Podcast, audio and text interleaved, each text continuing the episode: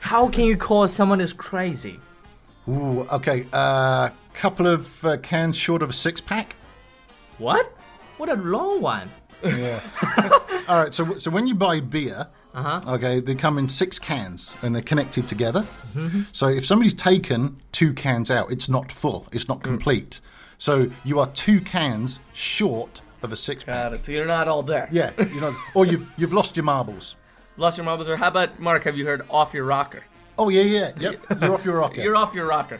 Yeah. Off your rocker Yeah. means you.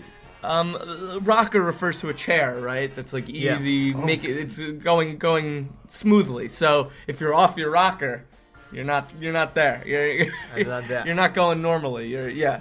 Yeah. So that's that's a good way to describe it. It's a li- little off. Yeah. Alright. A little crazy.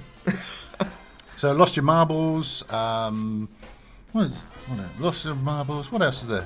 Um, Nutter, Nutter. mental, Hey, mental. You're yeah. mental. You, you've Not- gone mental. yeah, you're mental. Nutball. Uh, nut job. Nut, nut Nut- job. nut- yeah, job. nut job. Nut job. Oddball.